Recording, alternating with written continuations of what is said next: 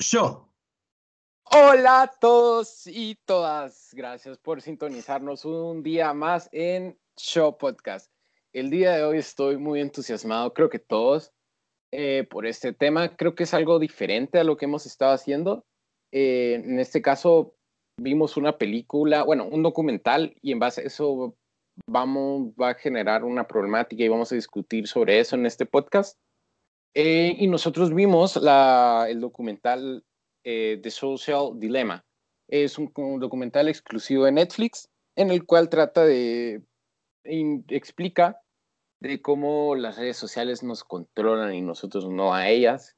Y pues entrevistan a muchas personas que trabajaron así como en grandes empresas como Twitter, Facebook, Instagram, eh, Gmail, y entonces ellos nos hablan de qué es lo que está detrás de ellos, detrás de todas las redes sociales y cómo nos controlan.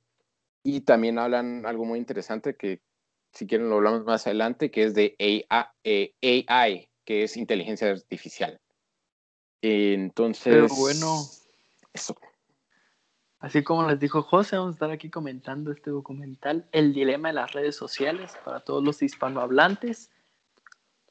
Y y pues sí, la verdad es que pues yo, yo lo vi, yo lo estaba viendo y luego, o sea, como que José nos dijo que quería que habláramos de este tema que estaba interesante, que era como trending y algo así. Y pues justo como a las dos horas mi mamá me empezó a hablar y solo llega y toca la puerta y dice, me borran todo el Instagram. no, pero llegó así como, llegó a contarnos así toda asustada y toda preocupada de todo lo que estaba pasando y todo lo que había averiguado. Y yo fue como, me enojé y fue como, ya ni siquiera quiero ver el documental porque ¿qué me puede decir? Que Instagram es malo, nada que ver. Y pues me puse a verlo y la verdad es que terminé de verlo y sí borré un par de apps, no les voy a mentir. Ah, pero, pues, pero pues, bueno, sí, eh, Carlitos, tú contanos antes porque si no yo me acaparo el micrófono y me pongo a contar toda mi reseña. Entonces... Eh, pues sí, cabal, la verdad es que, ¿qué onda?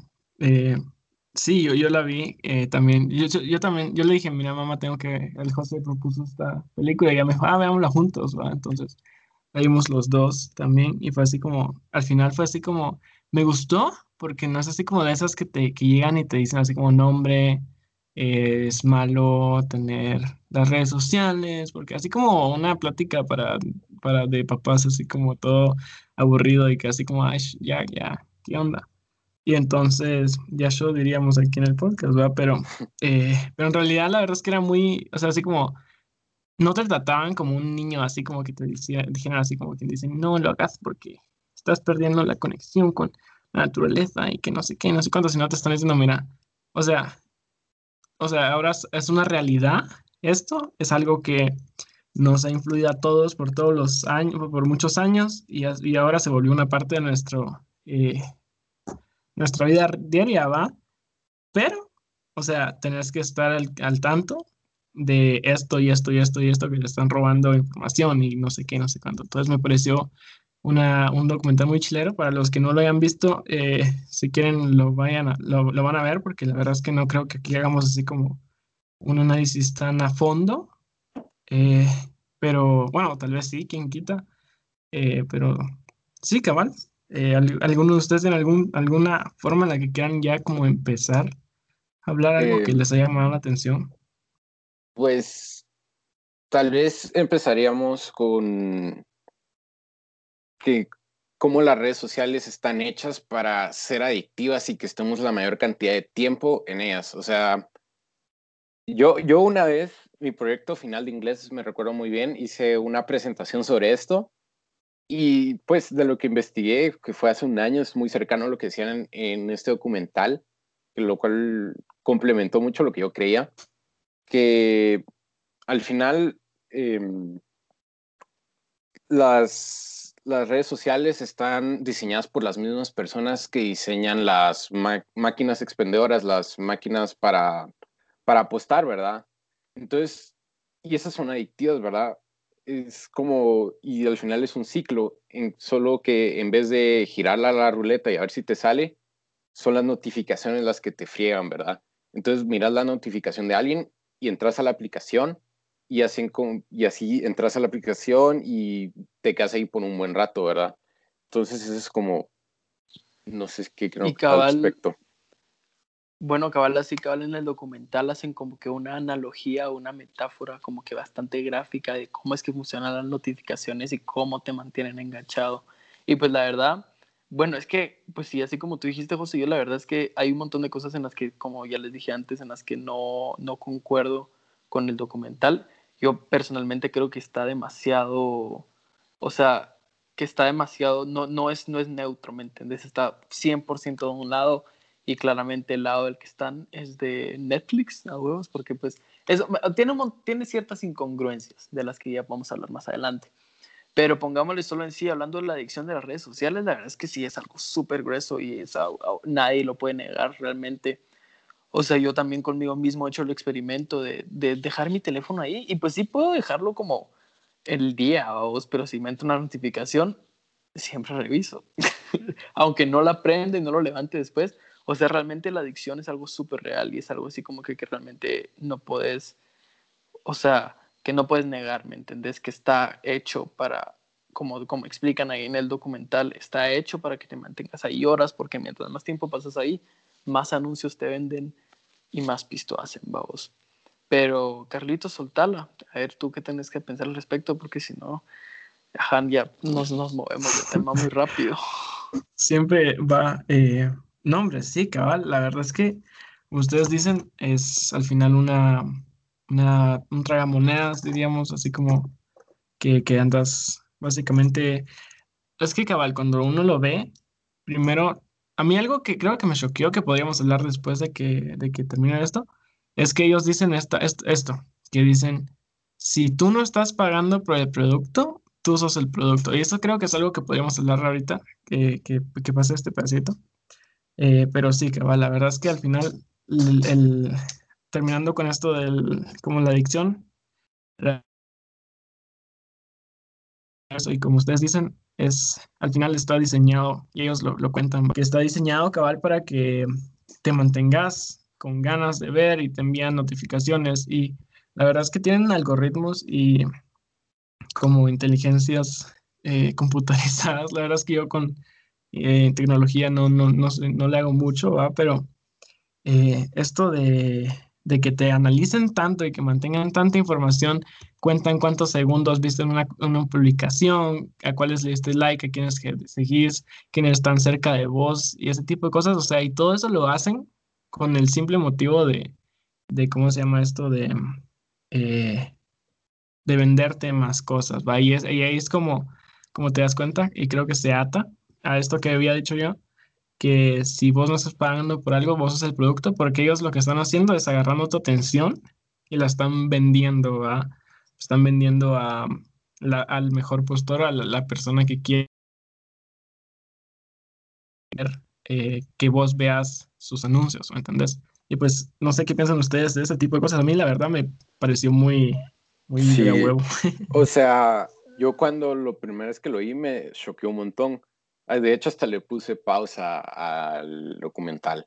Y después me puse a pensar porque tiene sentido, porque al final está em, la aplicación, pongámosle Facebook, y al final em, el cliente yo, es una empresa que quiere que aparezca su anuncio ahí para que nosotros compremos, o sea, nos están comprando a nosotros, eh, por decirlo de alguna manera, para que nosotros compremos ese producto. Entonces, sí es como, es un ciclo y al final nosotros vamos hasta abajo de ese ciclo, ¿verdad? Pero también, bueno, yo pienso que esto pongámosle cabal de los anuncios y que los anuncios también estén como hechos específicos para ti y todas esas cosas, es como tan de doble filo, ¿me entendés?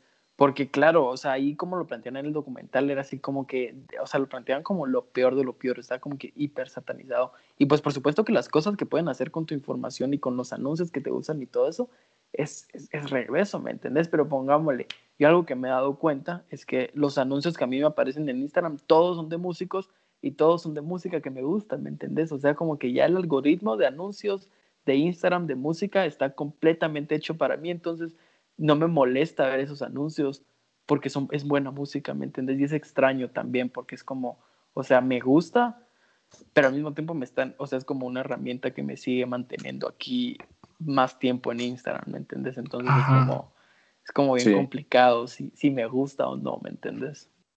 Sí, mano, igual a mí, o sea,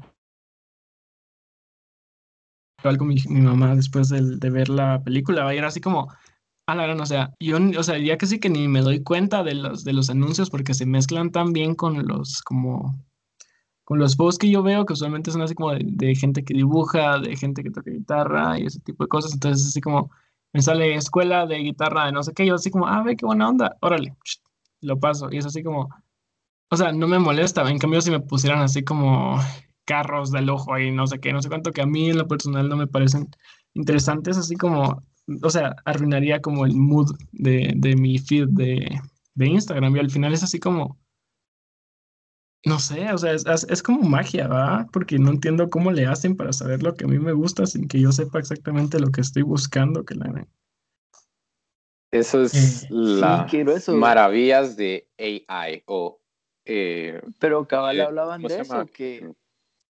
Inteligencia artificial, ¿verdad? Que, te estudia. Te hace como un avatar. Ajá, te hace como un avatar y te estudia tanto que puede llegar a predecir cuál va a ser que te tu, conoce, tu siguiente movimiento, ¿verdad? Te conoce mejor que a ti, ve, cabal. Ajá, y eso es algo muy peligroso que al final creo que va a ser una problemática en el futuro que está haciendo ahorita, pero no nos damos cuenta, ¿verdad? Pero es que realmente las personas que trabajan con AI no saben cómo funciona eh, la inteligencia artificial. O sea, saben qué hace y como cuáles son sus métodos, pero en sí no saben cómo funciona. Solo les dan como una instrucción y así hasta que, pero pues eso da como miedito, ¿verdad? Como, ¿En serio? Sí, qué gracioso. no saben cómo en sí no, la esencia es difícil de explicar pero en sí no saben cómo funciona. Sabe qué hace porque y, yo he estado, me he estado metiendo un montón de estas cosas eh, que pues lo que hace la inteligencia artificial es intentar, intentar, intentar hacer un problema hasta que lo resuelve. Y después mira cómo va haciendo la onda hasta que resuelve. Ponete en ajedrez son muy buenos porque han intentado millones de veces y al final ellos pueden hacer un montón de operaciones, un montón de jugadas en un instante, en lo que nosotros nos tardaría un montón de años, ¿verdad? por eso así les enseñan a jugar así como he visto Flappy Bird, unos muñequitos que juegan captura la bandera y son pilísimas y al final los mismos, la misma inteligencia artificial encuentra como bugs en el juego para poder hacerlo más fácil, eh, que así como las personas nunca nos habíamos dado cuenta de eso. O sea, es algo muy interesante y que hasta cierto punto da miedo. Es que cabal, o sea, la cantidad de cosas o sea, es como hay tantas cosas buenas que se pueden hacer, pero al mismo tiempo hay tantas cosas malísimas que podrían hacer, o sea, y es como bien difícil porque cabal, o sea, los que controlan estas cosas son los dueños de las empresas multimillonarias, o sea, que realmente que al fin de cuentas la mayoría lo que quieren es hacer pisto y cada vez hacer más pisto, ¿me entiendes? Entonces, que gente así tenga tanto poder y que haya tanto poder, que es algo que mencionaban en el documental, que un pequeño grupo de personas tenga poder sobre billones de personas, ¿me entendés? Es como, es tan peligroso, pero al mismo tiempo si, si fuera bueno, o sea, si esas personas quisieran hacer un bien, podrían hacer tanto bien, ¿me entendés? Entonces es como, es peligroso, o sea, así de simple, súper peligroso todo esto. Sí, cabal, eso es lo que dicen, o sea, al final, o sea, ellos pueden decir así como Google, decir, eh, sí, pero nosotros tenemos como el, el, eh, el foco de hacerlo lo mejor para la población, para toda la gente y que, y que el Internet y nuestra plataforma sea como eh, hecha para ellos, no para nosotros. Entonces, lo podrían decir, pero no podemos tener certeza de que, o sea, al final ellos tienen el poder literalmente. Así como, como vos decís, es súper peligroso eso de que nos anden estudiando también, porque como dice el documental también, eh, logran, o sea, usan, eh, hacen así como, a ver, no sé si, si, me estoy saliendo un poco del tema, pero, por ejemplo, empiezan a polarizar a la, a la, a la población, digamos, porque ellos ahí ah, expresan de que estamos tan bien estudiados y nos, y como las em, redes sociales están hechas para que estemos pegados a la, a la pantalla, ¿va? Lo que hacen es como recomendarte todo lo que vos o sea, lo que vos ya sabes y lo que ya te gusta. Entonces, podrían hacer así como un, algoritmo en el que vos puedas ver las noticias de diferentes lados, de diferentes bandos, pero en realidad lo que hacen es como segregar a la gente porque al final paran, paran, eh, paran como enseñándole a la gente lo que, lo que quieren oír, ¿verdad? Y al final es así como Google puede decir todo lo que quiera, que la verdad es que todo es para, para la población. Esas grandes compañías pueden ser el público y que la gran, pero la verdad es que al final no podemos confiar en esas organizaciones privadas de que de verdad tengan eso en mente, ¿va? Y que no solo se estén tratando de meter en pie, lo cual la verdad es que creo que es lo de ahorita, y eso es lo que la verdad es lo que dice el, el, el documental, ¿va? Que al final ellos tienen tanto poder y no podemos como que confiar totalmente de que lo usen para toda la gente, ¿va? Ajá, bien. Pero también algo que llega ahí grueso es que, bueno, pues sí, o sea, tú decís que no podemos confiar en las grandes empresas, pero también el documental viene y como que nos cuenta cómo tampoco podemos pensar en los gobiernos. Eso sí es algo que yo con estas cosas fue cuando me empecé a dar cuenta que estaba como que bien dirigido el documental y pues porque vos, porque la cantidad de shit que le tira a todos los países, ¿me entiendes? O sea, que todo, que Rusia, que Rusia manipula y que China y que todo, o sea, o sea, se nota claramente así que está como que bien enfocado en tirarle shit a esos países y pues claro que hacen un montón de cosas malas, pero también pongámosle, o sea, estoy seguro que los gringos también hacen cosas por el estilo, ¿me entendés? Y, y pues que... ajá, no, sí, yo siempre, ¿verdad? Pero pues, o sea, eso fue... Todos siempre le echamos shit a los gringos.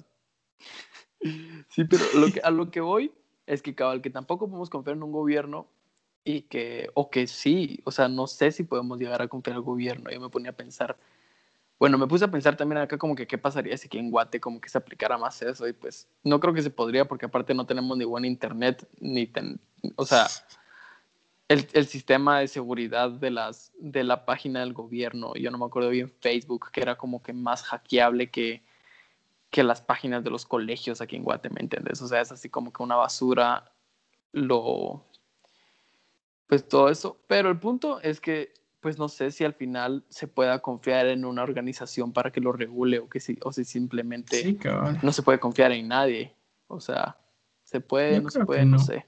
Lo que decían en el documental es que todo era que como es algo pues, nuevísimo esto de las redes sociales, hablando, de, o sea, YouTube se inventó en el 2005, Facebook también por eso, todo se inventó como del 2005 en adelante, más o menos, un poco antes, un poco después.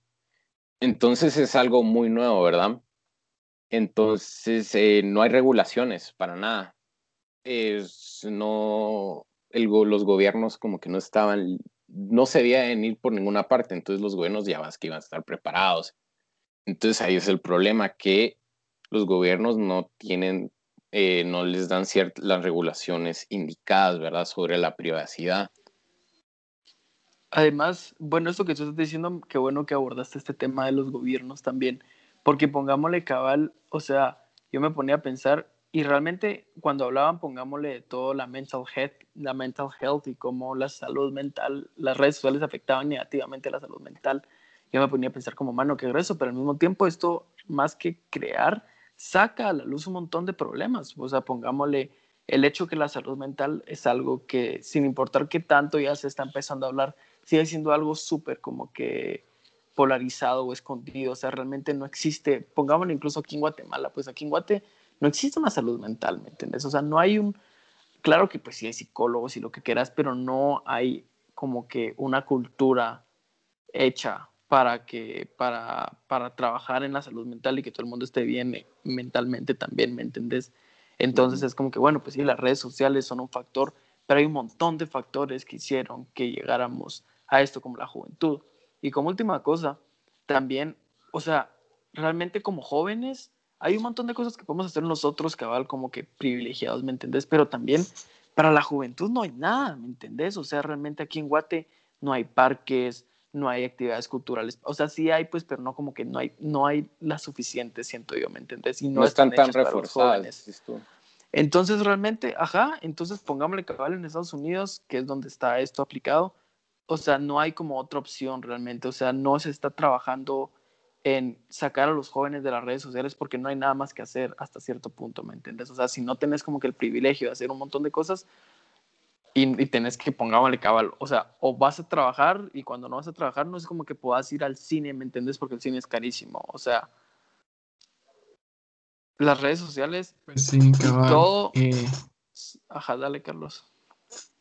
No, hombre, pero, eh, perdón, es que se me trabó un ratito y fue así, creí que ya habías terminado, pero sí, cabal, yo concuerdo con vos de que no hay como muchos lados en los que uno pueda ir, porque al final, o sea, uno se da cuenta de después, cuando ya, ya, ya entra a las secundarias, así como, bueno, pues ya, ¿a dónde vamos, mucha? Vamos a, a Miraflores, o a Scala, o a ver una película y no sé qué, y al final es solo eso lo que se puede hacer. O sea, lo más que podemos, lo, lo- lo que, lo que nosotros hemos hecho usualmente ha sido ir al, al, ahí al parque de la, de la casa del José, porque Sí. al final es como lo más, lo más que hay, y ni siquiera vamos, ni siquiera al parque, vamos así como a la calle, a meternos a casas abandonadas, porque es así como, o no, no sé, José, si nos dejas decir eso en el podcast, eh, pero, pero es así como, sí, cabal, o sea, yo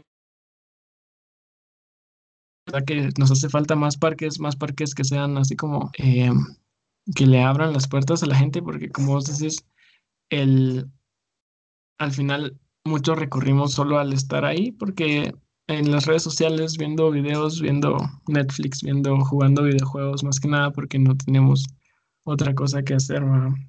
Eh, Sí. por lo menos aquí en la ciudad, porque en el campo al final y en el área rural, lamentablemente, o sea, hay mucho lugar para jugar, pero tampoco hay así como muchas oportunidades para como educación, salud y ese tipo de cosas. Entonces, sí, cabal, nosotros aquí hablando de que no tenemos columpios y bueno, sí, me sentí Pero, mal por un rato, pero ¿Sabes estaba pensando con esto que tú dijiste?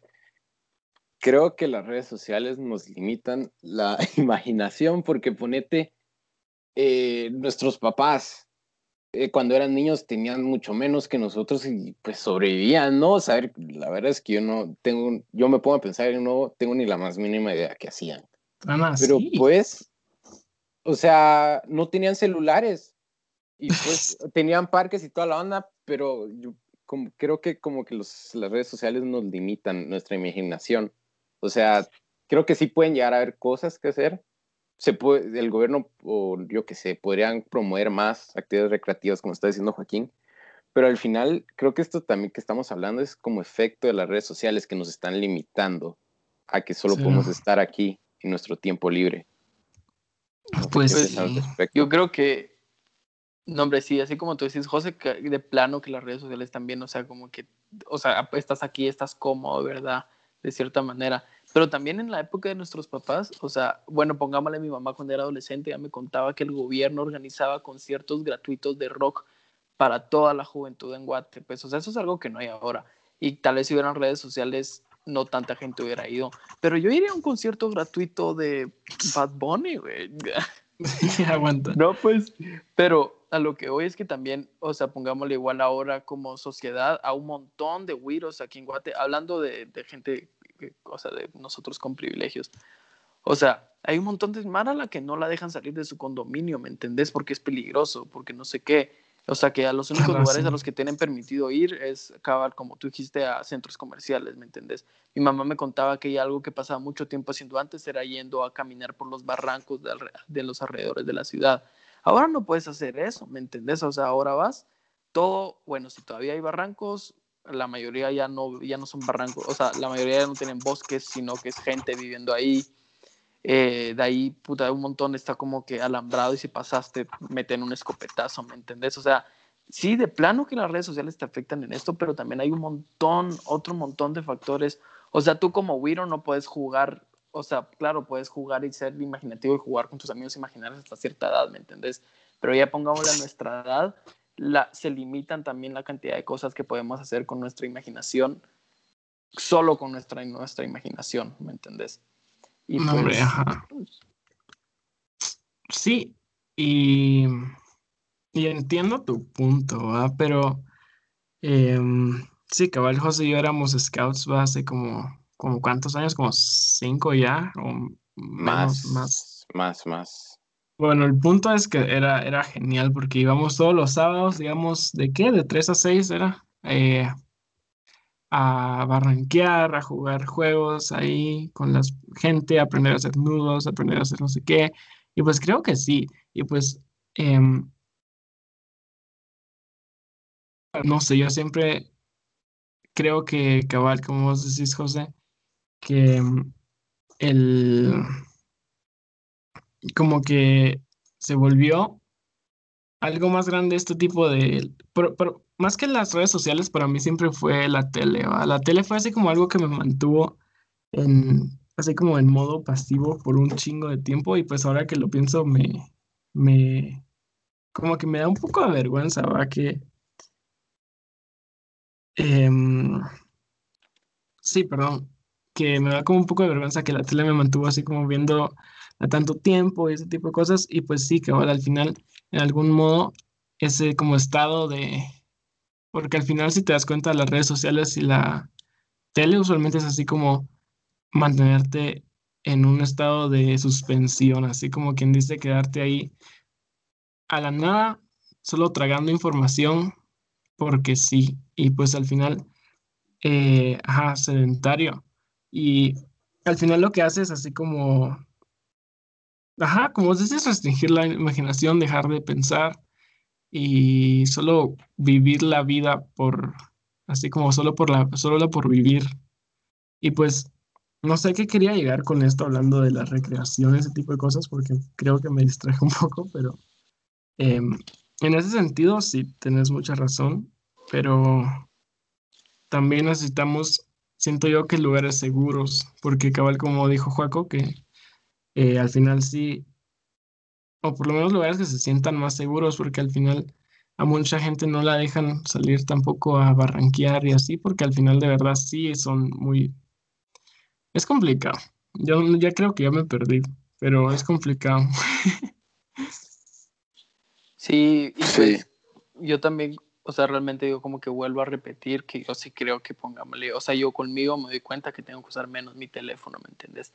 Y ahora en cuarentena, o sea, eso es un factor que pongámosle, bueno, que aunque el documental no está enfocado en eso, es algo que nos ha afectado a todos, ¿me entiendes? Que ahora en cuarentena, o sea, yo he pasado a usar mi teléfono tres horas diarias, que es un montón, yo sé, pero ahora paso ocho horas en clases y luego no puedo salir de mi casa, entonces hubo un tiempo en cuarentena que me, me, la pasaba 11 horas en el teléfono, ¿me entiendes? 11 horas era mi tiempo en pantalla.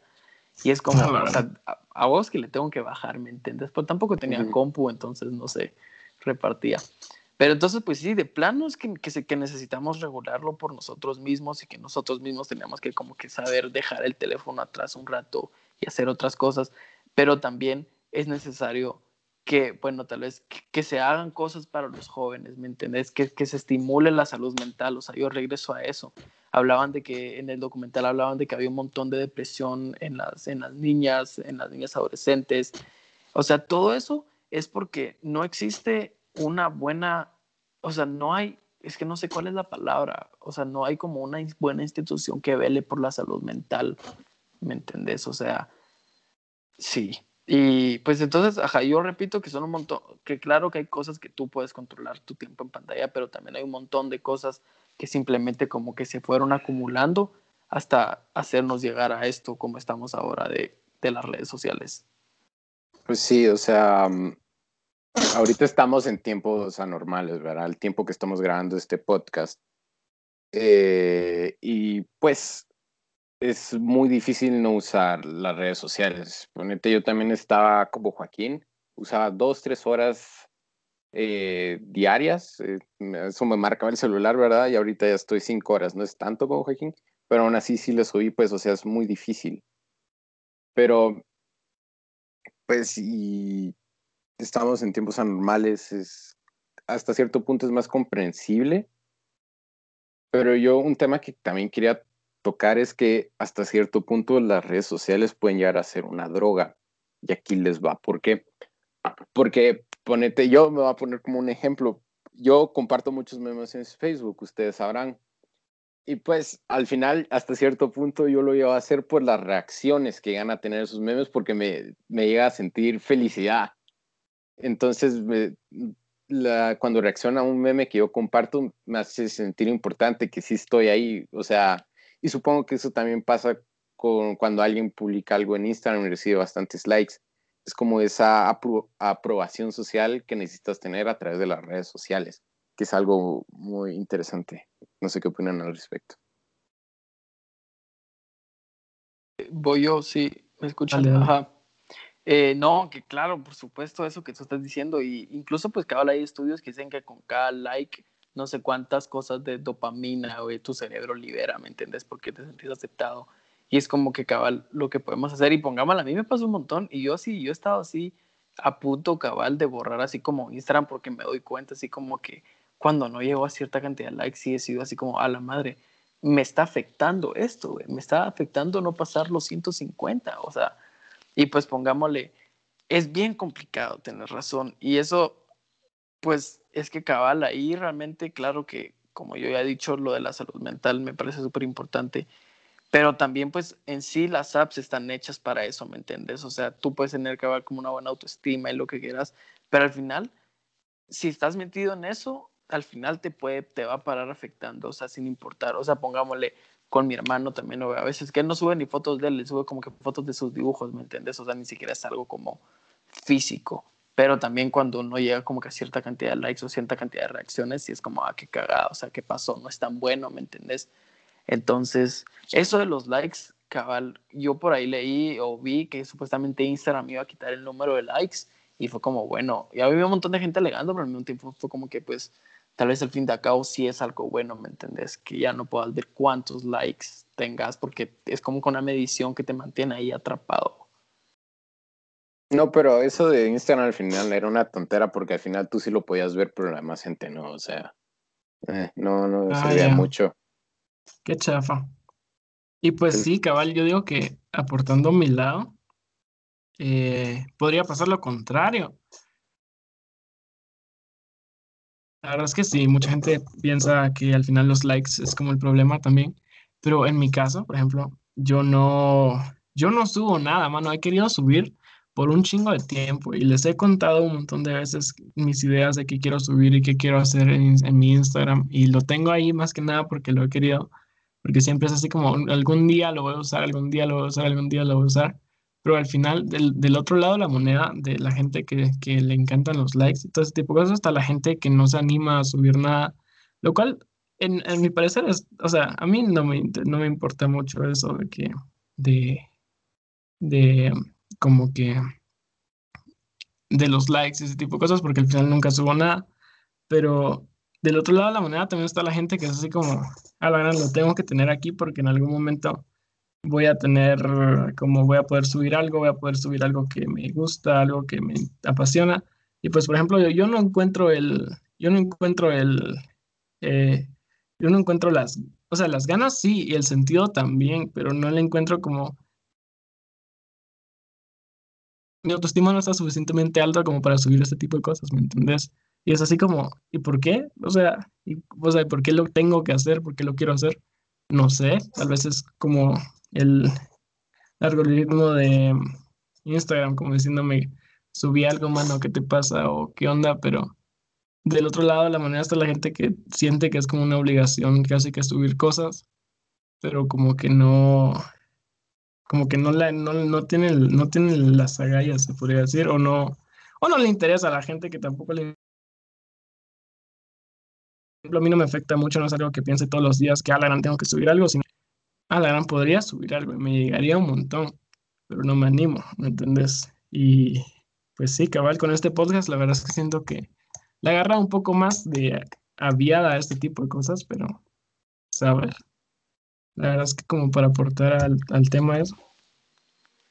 Sí, no, hombre, es que cabal hay tantas cosas, o sea, este realmente, este documental como que nos abre el espacio a hablar de tantas cosas, o sea, ahora nos quedamos hablando cabal literalmente sobre o sea, sobre como que el afecto, el efecto en la juventud directa, pero también, o sea, en el documental hablaba de yo ya hice mi lista como que de 50 cosas que quería hablar, pero, no, pues sí, pero bueno, regresando al tema central, que es a lo que tú estabas diciendo, Carlos, es que cabal, pues, o sea, sí, al final de cuentas te para afectando cómo están hechas las redes sociales, ¿me entendés? O sea, pongámosle también estoy seguro que, bueno, hasta yo te he preguntado, José, tenemos así como, hola, Carlito, subí algo, no sé qué.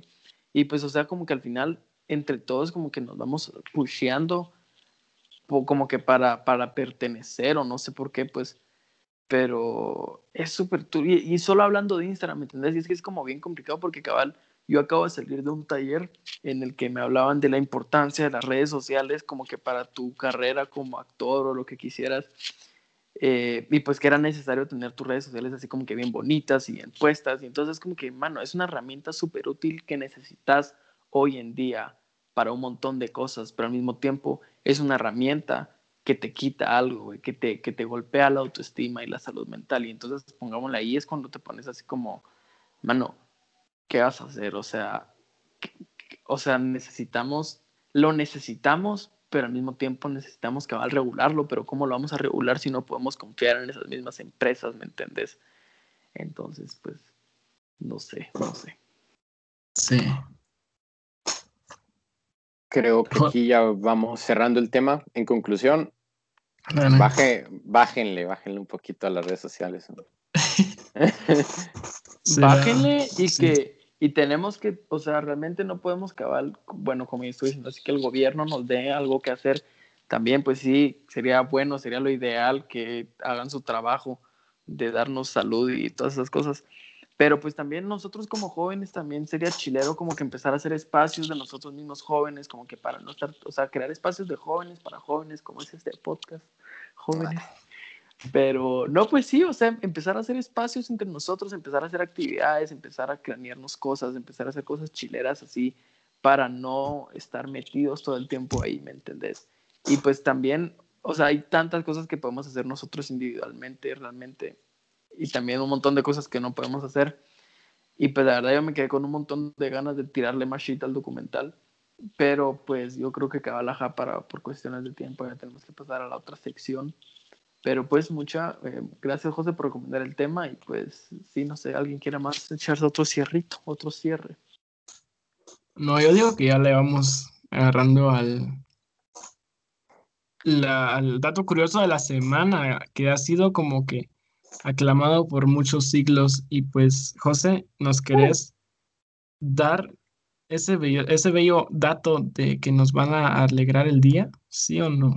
Bueno, pues el dato curioso esta semana tiene que ver con el tema de esta semana. Em, pues es que a una chava vino y le empezaron a salir un montón de publicidad sobre para mujeres embarazadas. Y ella, según ella, no está embarazada. Entonces al final eh, terminaron como denunciando a, le están al centro comercial o a la tienda que le estaban mandando toda la publicidad de, de objetos para mujeres embarazadas, ¿verdad? Pero al final lo que pasó es que la inteligencia artificial predijo que ella está embarazada por cómo ella está usando su celular. Y al final ella sí está embarazada. O sea, la inteligencia artificial dedujo que ella está embarazada por su comportamiento con su celular. Y por eso es que le apareció publicidad de mujeres embarazadas. A la gran. Qué turbio. No, qué turbio. A la madre, voy a borrar el Instagram de un solo nombre, hermano. qué grueso está eso, eh. Este dato, este dato sí está grueso. Sí, continuando un poco con el tema, ¿verdad? Pero sí está grueso. Imagínate. Con esas te recomiendan así como muchos siguen a tu hijo ilegítimo, güey, así como aquí en Instagram está tu hijo. Qué grueso. Tercer grado, que la verdad. Eh, o así como que estás pensando en averiguar si eres adoptado o no, y puta de ahí que sí, mano, vaina así. Mano, no, hombre, José, pero qué turbio está eso, vos. Qué grueso, ahí, ahí lo rolas. Ahí próximamente José va a estar poniendo ahí todos sus datos curiosos en Instagram. Desde ahora mismo, bueno, nosotros los grabamos los viernes los podcasts y ustedes lo están oyendo hoy ustedes lo oyen el lunes y hoy eh, hoy lunes, por decirlo de alguna manera, ya pueden ver todos los datos curiosos. Qué buenísimo. entonces ahí está, van a poder ver los datos curiosos con todo y su fuente verificada. Eh, espero. Espero. Pero pues sí. Pero... No, hombre, José, qué grueso está esto. Este sí me tomó así como, o sea, solo como que para reforzar lo mucho que me tocó el documental.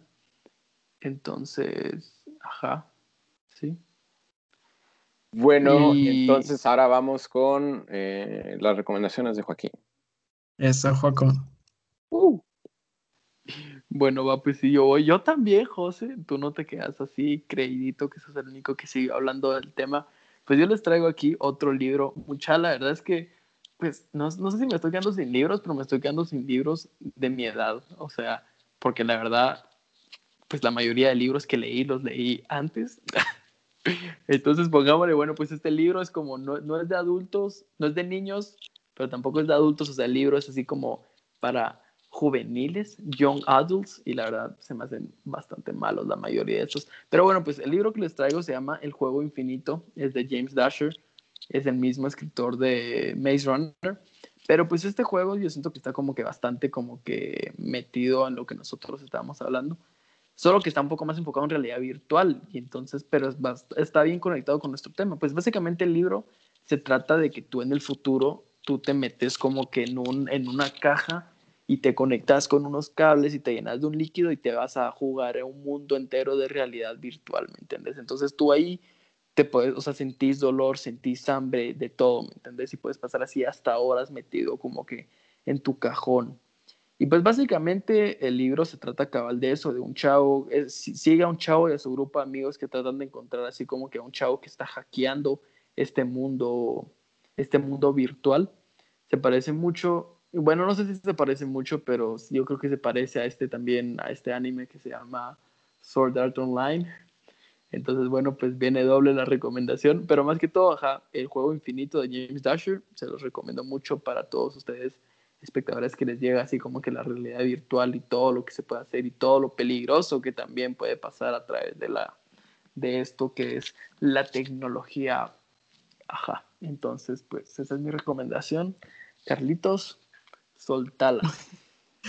Va, qué genial, los tipos SAO, pero eh, va, me parece. Ya que estamos aquí, como que yo, yo no sabía que íbamos a conectar todo al tema, pero yo, también mágicamente lo he conectado.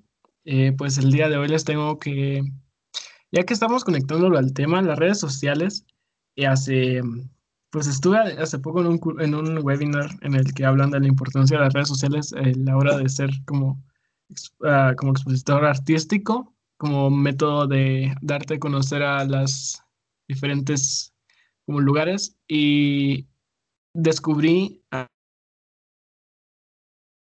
hicieron a una banda Jazz Imba, Jazzimba.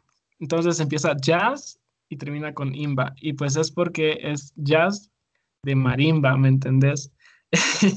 Eh, ellos son un, como son dos chavos, uno que toca la, como la trompeta y otro que toca eh, la marimba, y son de aquí de Guate, y hace poco, hace relativamente poco empezaron a, a volver a como que expandirse un poco, y pues gracias a este curso y gracias a las redes sociales los encontré.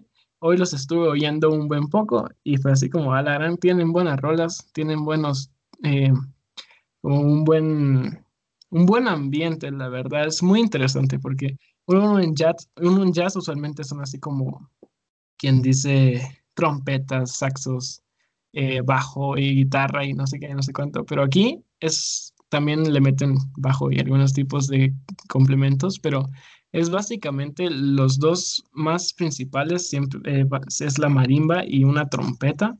Y me parece muy genial, me parece muy bien cómo lo hicieron. Su álbum, el que estuve oyendo, se llama con el mismo nombre del grupo, así que si lo pueden chequear, Jazzimba, eh, Jazz de Guatemala. Y sí, no sé, eh, espero les guste, porque a mí sí me llegó, la verdad. Eh, Sí, eh, yo tuve una vez la gracias, oportunidad. Carlitos. eh, Yo una vez los escuché en vivo, que estaba en Sofos, y de verdad está buena esa tu recomendación. ¿En serio? Entonces, sí, una vez los Qué están genial. en Sofos, y de verdad son muy buenos. Y pues bueno, eso es todo por hoy. Eh, esperemos que les haya gustado. Eh, Recuerden, nos pueden seguir en Instagram y en Facebook. Y bueno, sí, eh, bueno, muchas gracias, Cabal, como dijo José, por escucharnos. Ahí nosotros, ¿qué, deberíamos hacer así como una revista o algo así para que no sea todo en digital? Pero bueno, pues sí, gracias. Gracias, Carlos y José, por estar aquí también. Yo nunca les agradezco, pero gracias por su participación tan genial.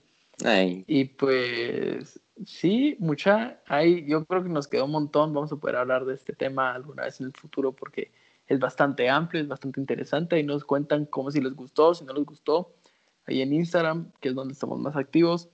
Pero sí, bueno, muchas gracias y eso. Sí, cabal, yo creo que es show. Show, sí, eso, final raro. Show. Todo el otro.